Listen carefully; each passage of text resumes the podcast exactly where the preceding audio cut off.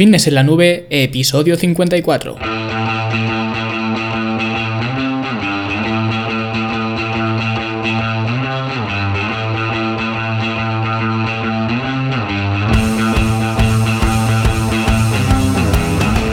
Bienvenidos un viernes más aquí a vuestro podcast a Fitness en la Nube, donde hablamos de fitness, de nutrición, de entrenamiento y donde cada viernes, cada semana os traigo las técnicas, los trucos, las herramientas, los consejos y como lo queráis llamar para que tengáis un mejor físico y tengáis un estilo de vida sobre todo más activo y más saludable. Hoy episodio número 54 que vamos a utilizar hoy para hacer algo eh, especial, ¿no? A ver si os gusta el, formato. Voy a coger algunas eh, preguntas, algunas de vuestras eh, preguntas que me habéis hecho y las voy a ir contestando, ¿vale? Algunas de forma más especial y en algunas otras voy a hacer eh, ciertos comentarios para intentar ayudaros a, que no tengáis más estas, estas dudas, ¿no? Y como siempre os cuento las eh, buenas nuevas del club. Esta semana hemos subido la rutina nueva de entrenamiento para, hombres que vamos a hacer en las próximas semanas y también eh, hemos subido la clase del curso de entrenamiento y nutrición para personas de más de 40 años, donde en esta clase vemos los ajustes por grupos musculares que debemos de, de hacer o que deberíamos de hacer, que son aconsejables de hacer, para que podamos entrenar de forma eficiente, ¿vale? Sería un poco la parte práctica de todo lo que llevamos visto en, el curso. Ya es la última clase que le voy a dedicar al, entrenamiento y la siguiente ya será sobre la nutrición y además será la última del curso. Y luego, según las votaciones, eh, pues comenzaré a preparar el siguiente curso que, hayáis votado. Y si aún no has eh, votado, fitnessenlanube.com barra votaciones y ahí eh, podéis votar el curso que, más ganas tenéis de que, de que saque, ¿no? De momento no las he mirado con detenimiento, pero lo que he visto por encima es que hay dos cursos que están eh, muy, eh, muy, muy reñidos, ¿no? Y cuando sume los votos, eh, pues no sé cuál de los dos saldrá, ¿no? Pero saldrá uno de los dos fijo, ¿vale? No os voy a decir cuáles son los que más están a la cabeza, ¿vale? Para no influenciaros, pero echadle un vistazo, ¿vale? Y votad si no habéis votado todavía. Y si aún no eres socio del club, pues fitnessenlanube.com barra club, ahí tienes toda la información, todo lo que puedes encontrar, son solo 5 euros al mes y puedes darte de baja, puedes irte cuando tú quieras, ¿vale? Y ahora sí, vamos a las preguntas que como digo espero que os guste este formato ya que estrenamos mes, ¿no? Que estamos a 3 de noviembre, que por cierto espero que hayáis tenido un buen eh, Halloween, que no os hayan dado muchos sustos. Pues vamos a probar también este formato a ver qué tal, a ver si, si os gusta. Tengo que decir también que estas preguntas las he recogido la mayoría de las que me enviáis a finesenlanube.com barra preguntas.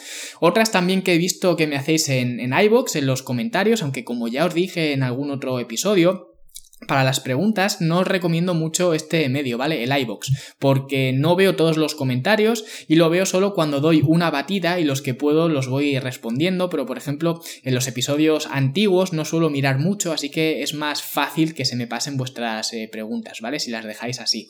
Por eso os recomiendo dejarlas siempre en la, en la página, ¿vale? Os repito el enlace, fitnessenlanube.com barra preguntas, que es igual o quizá yo diría más sencillo eh, de dejar vuestras preguntas eh, por ahí, ¿vale? Y además las voy a leer eh, seguro. Así que eh, eso lo digo por, eh, por el principio, ¿vale? Que os quede claro. Así que vamos a empezar por la primera, que es precisamente el tipo de pregunta que recibo mucho pero que lamentablemente no tengo una respuesta exacta, pero eh, la respuesta no puedo darla yo ni puede darla eh, nadie y vamos a ver por qué.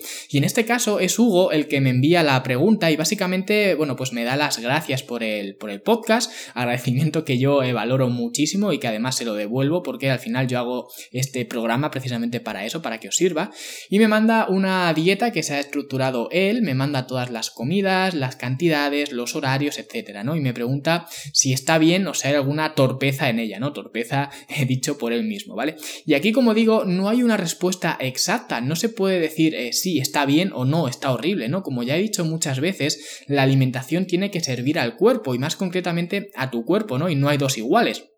Lo que quiere decir que una dieta eh, puede ir muy bien para una persona en términos de distribución, de adherencia, de palatabilidad, de objetivos, de condiciones físicas. Y he querido comentar este tipo de preguntas porque eh, la de Hugo realmente fue la última que he recibido, pero no ha sido la única. Mucha gente me dice, hola, mido 1,80, peso 75 kilos y esta es mi dieta, ¿cómo la ves? Y la respuesta a esto es una respuesta pues bastante abierta, ¿no? Como la de los cuestionarios de, las eh, revistas, ¿no? La respuesta siempre es, si te está sirviendo a tus objetivos y eres capaz de mantenerla en el tiempo porque la estás disfrutando, entonces va genial. Ahora, si es una dieta que la estás sufriendo, que comes alimentos que no disfrutas, que no te gustan, ¿cuánto tiempo crees que la vas a aguantar, no? Pero eso es, eh, el único que lo sabe eres tú, porque es algo muy, eh, muy personal, ¿no? Y de hecho es lo primero que vemos en el curso gratuito que tenéis disponible, donde expongo qué es comer de forma saludable y cómo podemos empezar a comer, a comer bien, a comer de forma saludable. Y la primera clase vemos la regla de las tres S, que es una regla que he acuñado yo, ¿no? Que significa simple, sostenible y sabrosa. Y si una alimentación no cumple las tres, y esto es importante, ¿vale? Las tres no vale con cumplir una o quizás dos, no, no, tiene que ser eh, cumplir todas, cumplir la totalidad. Si no cumple las tres, no te molestes en hacerla porque eh, no te va a servir, ¿vale? No va a ser eficiente, no va a ser efectiva.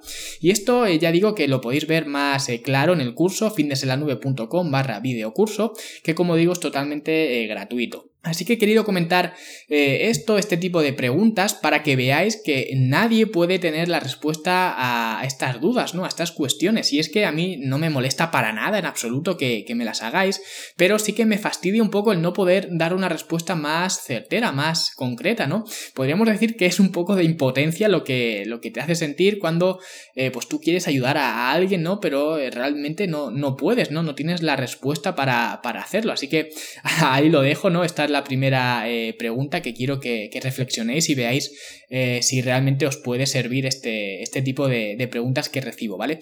Así que ahora vamos a contestar a otra pregunta, quizá la primera pregunta de forma específica, ¿no? Y esta vez tenemos a Francisco, que Francisco es un eh, suscriptor del, del, club y me preguntó las siguientes dudas. La primera, ¿qué opinión tienes sobre los altramuces? He leído que son fuente de mucha proteína vegetal, son bajos en calorías y tienen un alto poder saciante.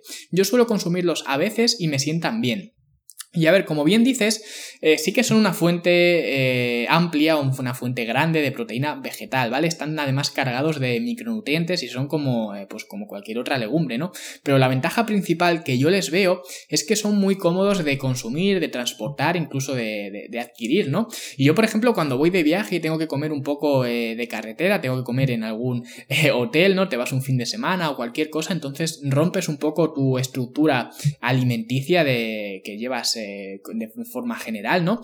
Pues los altramuces son una, fuente de proteína vegetal bastante socorrida y una fuente de, de alimento al final, porque al final no deja de ser un alimento que es muy socorrida y que pues la tienes al alcance de, tu mano, ¿no? En cualquier eh, supermercado. Así que los utilizo mucho para confeccionar algunas de las comidas, sobre todo cuando no estoy en, casa. Y sí, como tienen mucha fibra, suelen ser bastante saciantes, así que también te ayudan a controlar el apetito. Pero aquí lo más importante es lo último que, indicas, ¿no? Que te sientan bien. Así que si algo te sienta bien, sigue con ello. Si te sienta bien y además es un alimento de, un solo ingrediente, ¿no? Que siempre eh, cuando hablo de alimentación hablo de comida eh, real y al final la comida real no deja de ser eh, comida compuesta de eh, alimentos de un solo ingrediente, ¿no? Como por ejemplo pues la patata, el arroz, la avena, el pollo, los altramuces, todo esto serían comidas o alimentos de un solo ingrediente. Y sí que es verdad que alguna pues requiere algún tipo de, proceso, ¿no? Algún tipo de procesamiento, pero no dejan de ser alimentos de, un solo ingrediente, aunque se le añada un poco de sodio, se le añade un poco de, algo, ¿no? Pero no dejan de ser, como digo, alimentos de un solo ingrediente. Entonces, cualquiera de estos, si algo te sienta bien, pues no lo dejes y sigue, y sigue con ello, ¿vale? Que al final sería el mejor consejo que, que puedo darte. Y la segunda pregunta que me dice es, ¿aconsejas algún tipo de estiramiento antes, durante o después del entreno con el fin de ganar algo de flexibilidad? Y yo lo que aconsejo después de entrenar es un periodo de vuelta a la calma, que básicamente es el periodo opuesto al calentamiento. En el calentamiento buscamos aumentar eh, la temperatura corporal, lubricar las articulaciones y, demás, ¿no? Entonces aquí lo que buscamos es un poco, eh, pues, relajarnos y, eh, pues, básicamente entrar en la fase de recuperación lo más rápido posible para empezar a recuperarnos del entrenamiento cuanto antes mejor, ¿no? El objetivo también es disminuir las pulsaciones y bajar la tasa de consumo de, de oxígeno, ¿no? Que como digo es lo contrario a lo que, a lo que se usa en el calentamiento o al propósito del calentamiento, pero no es una sesión de flexibilidad, no se persigue a, hacerse más eh, flexible. Y es que realmente los entrenamientos con pesas eh, ya por sí eh, solos van a mejorar la flexibilidad de, quien los practique, ¿no? Porque eso es una de las cosas que muchas veces la gente no, no tiene en cuenta. De hecho, hay un mito que dice que los entrenamientos con pesas te hacen menos flexibles, ¿no? Realmente no sé de dónde viene este mito, no sé si será por el típico personaje de gimnasio que anda con el síndrome de los dorsales imaginarios, ¿no? Que anda como Robocop, que parece que no se puede eh, mover, pero realmente eh, los entrenamientos con pesas sí que mejoran tu eh, flexibilidad. Entonces, simplemente por eso, por entrenar con pesas, tu flexibilidad va a aumentar. No de forma primaria, pero sí de forma secundaria. Entonces, con eso ya la flexibilidad la vas a tener cubierta, ¿vale? Pero si lo que buscas es de forma específica mejorar tu flexibilidad, entonces lo que te recomendaría es hacer sesiones separadas de, de los entrenamientos con pesas, ¿vale? Y hacerle o hacer eh, estiramientos dedicados a flexibilizar la zona que, te interese. Y eso sería por un lado. Y antes de entrenar y durante el entrenamiento, realmente no aconsejo estirar porque al estirar lo que haces es eh, perder fuerza de contracción para la siguiente serie que vayas a, realizar. En realidad, la pérdida pues no va a ser muy alta, ¿no? Va a ser mínima y tampoco pasaría nada por estirar un poco eh, antes de entrenar o entre series, pero personalmente pues no le veo ningún beneficio y tampoco me gusta, me gusta mucho, ¿vale? Quizá para eh, para músculos como los gemelos, ¿no? Donde quieres meter muchísima sangre eh, para bombearlos bien, pues quizá podría tener algo más de sentido, pero en general no le veo ninguna eh, ventaja, ¿vale? Y también me hizo algunas preguntas más que ya se las contesté, porque como digo, Francisco es un suscriptor del club y a todos los suscriptores pues les contesto siempre por email, ¿vale? En uno o quizá dos días máximo, y al resto pues os contesto por aquí, por el podcast, pero estas dos preguntas me parecían pues bastante interesantes para comentarlas por aquí, porque creo que pueden servir también de, ayuda a mucha gente, ¿vale? Y la siguiente pregunta es de Cristina, que ella eh, de hecho es una clienta del programa de, coaching y me hizo una pregunta sobre los multivitamínicos o realmente sobre uno en, en concreto y me pareció bastante interesante, ¿vale? Básicamente ella me dejó el link de un eh, suplemento en concreto, de un multivitamínico, como digo, para que lo viera y le diera eh, pues mi opinión, ¿no? Y yo pues muy obediente fui a mirarlo y lo que encontré fue lo siguiente, fue un producto con una cantidad muy alta de vitaminas y además eh, una lista inmensa de todos los eh, grupos, ¿no? Que si A, que si B, que si C, vamos, tenía todo el abecedario, el abecedario al completo y lo vendían como un suplemento pues muy completo, ¿no? Un multivitamínico muy completo, el más completo del mercado y ahora ya sabéis que a mí pues me gusta contestar las preguntas haciéndoos un poco de, pensar, ¿no?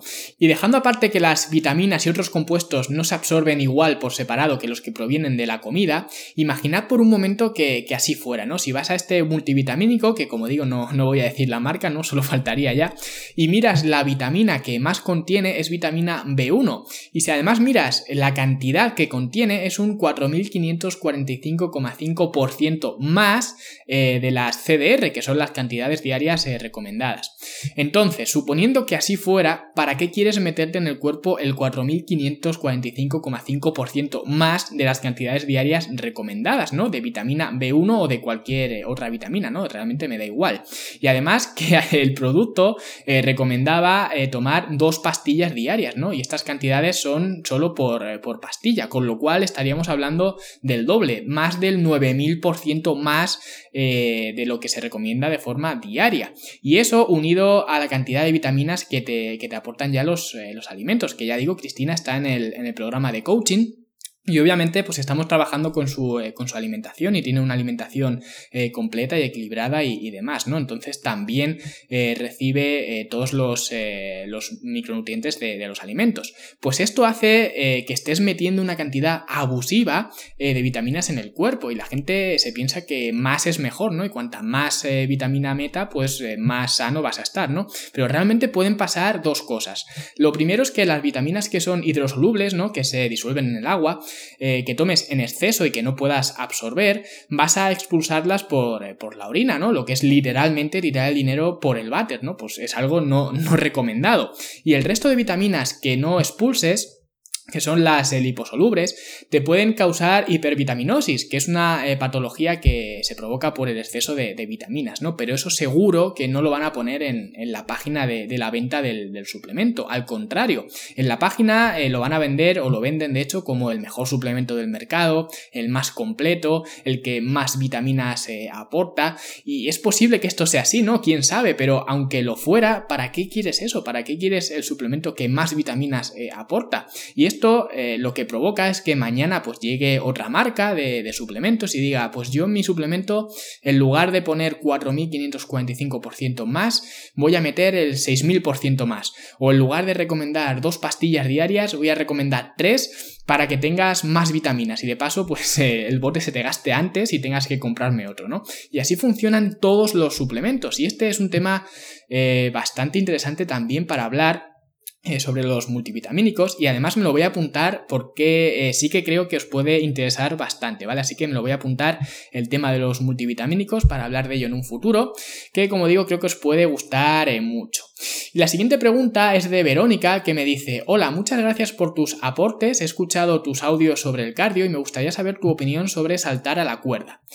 Y bueno, saltar a la cuerda o a la comba, como cuando éramos eh, más pequeños, pues me parece eh, realmente una buena forma de, hacer cardio, o más bien una, forma más, ¿no? Pero me parece eh, muy cómoda porque la puedes realizar en cualquier sitio, ¿no? En casa, en el gimnasio, en cualquier lado, ¿no? En el parque, donde te quieras ir. Incluso si te vas de viaje, eh, puedes meterla en la maleta y puedes trabajar en la habitación del hotel, ¿no? Y a mí todo el equipamiento que sea versátil y, portable, pues eh, me gusta, ¿no? Como es el caso de, la comba. Además, es una muy buena forma de trabajar los, eh, los gemelos y, bueno, la coordinación, la agilidad y un montón de, habilidades, ¿no? Pero en cuanto al sistema, al sistema de hacer cardio, pues es una forma más, que si sobre todo no tienes sobrepeso, que no puedas realizar impactos muy grandes sobre las articulaciones, pues quizás sí que te pueda venir muy bien. Ahora, si tienes sobrepeso, quizás saltar a la cuerda o correr y otras actividades del estilo que suponen mucha presión articular, pues puede que no sea lo más idóneo para, empezar, ¿no? Y esto lo cuento en el curso del, sobrepeso, de cómo combatir el sobrepeso, pero de forma general eh, sí que me gusta bastante la cuerda, incluso en algunos programas de entrenamiento he incluido los saltos a la comba o a la cuerda, ¿no? Dentro del mismo programa de, entrenamiento, no antes ni después, sino dentro eh, del mismo programa, ¿no? Integrado dentro. Y es algo que a veces, eh, las veces que lo he usado, ha gustado bastante porque es una forma de entrenar bastante divertida, de de, hacer, ¿no? De ejecutar. Y parece que el entrenamiento con pesas se hace más ameno cuando lo vas combinando con series de saltos a la, comba y tal, ¿no? Y es algo que, suele gustar bastante. Y a mí, pues, eh, si os gusta a vosotros, a mí también me gusta. Y entonces lo suelo hacer con algunos clientes del programa de coaching, ¿vale? Y aquí tenía otra pregunta de Ana Isabel que me pregunta sobre el ayuno intermitente y realmente eh, no la voy a contestar porque me parece que esto se merece un capítulo del podcast eh, dedicado, ¿vale? Así que apunté la sugerencia y en un futuro podcast pues se tendrás la respuesta, ¿vale, Ana Isabel? Pero solo quería mencionarlo para que vieras que, no me olvido de, tu pregunta, ¿vale? Que sin duda pues la contestaré, pero creo que sí que se merece una respuesta más eh, dedicada. Y la siguiente pregunta me la hace 9 y me dice, hola, soy vegetariana y me gustaría saber cómo puedo saber si tengo déficit de proteína. Gracias y un saludo.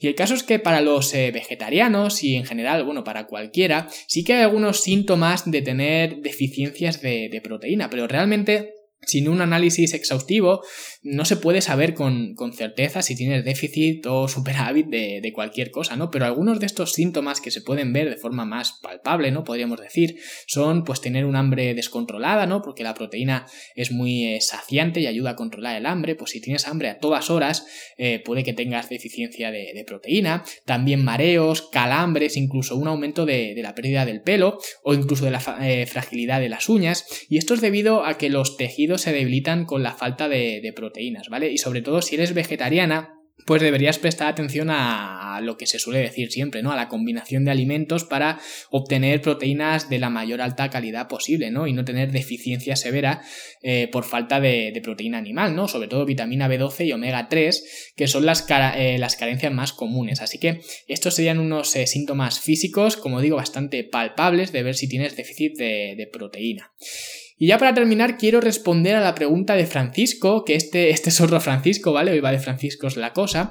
Y me dice, una pregunta con respecto al azúcar. Hace tiempo que intento tomar la menor cantidad posible de azúcar, pero en el desayuno suelo tomar un tazón de leche con copos de avena y una cucharada de miel.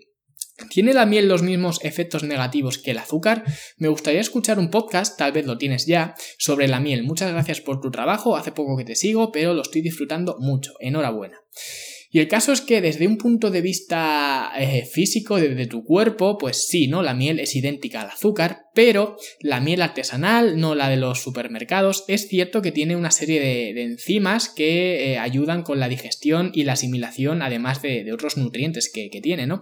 Por lo que utilizada con eh, mesura, una cucharada, como, como, dices tú, pues no hay ningún tipo de, problema y sería, por supuesto, mucho mejor opción que el azúcar convencional, incluso que el azúcar moreno y otros tipos de, edulcorante que la gente se piensa que son, eh, los tienen en pedestales, ¿no? Que se piensan que son eh, los reyes de los edulcorantes, pues realmente no, ¿no? La miel los batiría por, por completo, la miel sería mucho mejor como endulzante que, cualquier tipo de, de azúcar y de forma general Cuanto más sólida o consistente es la miel, más pura es. Por eso esos botes eh, que me hacen mucha gracia, ¿no? Los antigoteo de los supermercados, pues de miel tienen prácticamente el nombre en la etiqueta y, poco más, ¿no? Así que espero haberte ayudado y es una buena idea el tema de hablar de, la miel y hasta el momento eh, yo no tengo ningún podcast hecho sobre, sobre, este tema y no sé si daría el tema de sí para, para hacerlo, pero si os interesa, eh, pues yo estaría encantado, ¿no? De comentar mis opiniones de forma más extensa. De todas formas, os voy a dejar también un artículo